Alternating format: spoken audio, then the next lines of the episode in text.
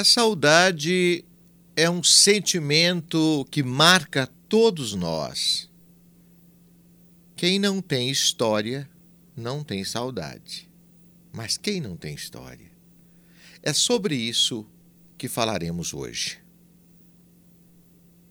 Eu não sou um idoso, embora me sinta assim de vez em quando. Já andei muita estrada, vi muita água correr debaixo da ponte. Às vezes a saudade se ocupa de mim e me faz viajar em direção ao meu passado. Paro na infância. Em minha memória, sons, perfumes e cores se misturam.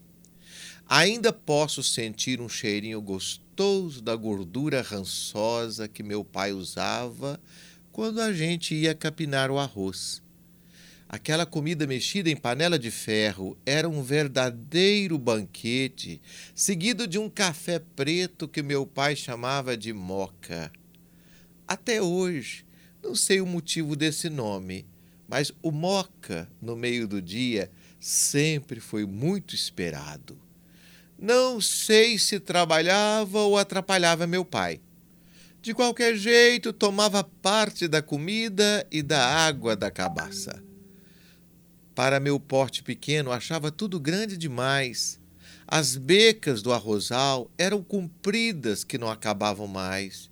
O cheiro ferido do mentrasto do brejo voluptuosamente me invadia as narinas, juntamente com a fumaça das coivaras o misto de terra e ramos secos que ardiam na fogueira. Dificuldades na vida eu sempre tive, mas criança não tem a exata medida dessas coisas. Achava a vida uma festa. Às vezes tinha que ir à cidade em companhia da Lica, minha irmã, como sempre ia montado na garupa da égua Lazan. Também nunca soube a razão desse nome mas sabia que o animal era da família e esse era um nome distinto.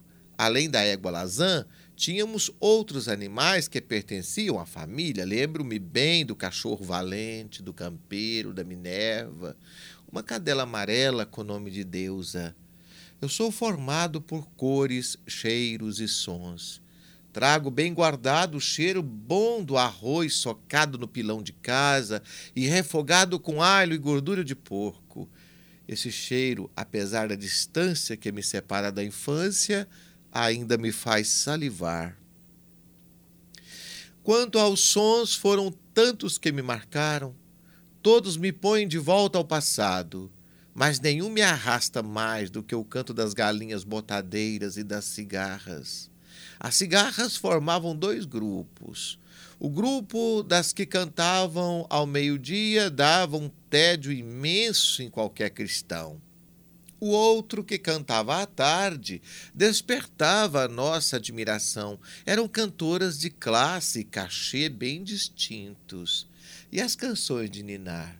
Eu também me desfrutei disso. Diga-me se você já se esqueceu desses momentos de glória. Muitas cores também me marcaram: o branco leitoso dos jasmins, o verde pálido dos alecrins do campo, o amarelo desbotado das macelas do brejo e o amarelo ouro dos ipês. Deus é prova que sou um misto de tudo isso, uma soma de amanhecer com gosto de gabirobas maduras, uma coleção de entardecer com cigarras e goteiras de chuvas. Hoje sou isso que você vê. Tomei emprestado da vida as peças que me formaram. Minha vida é uma graça de Deus e hoje vivo para agradecer. Agradeço inclusive a você que acabou de me ouvir.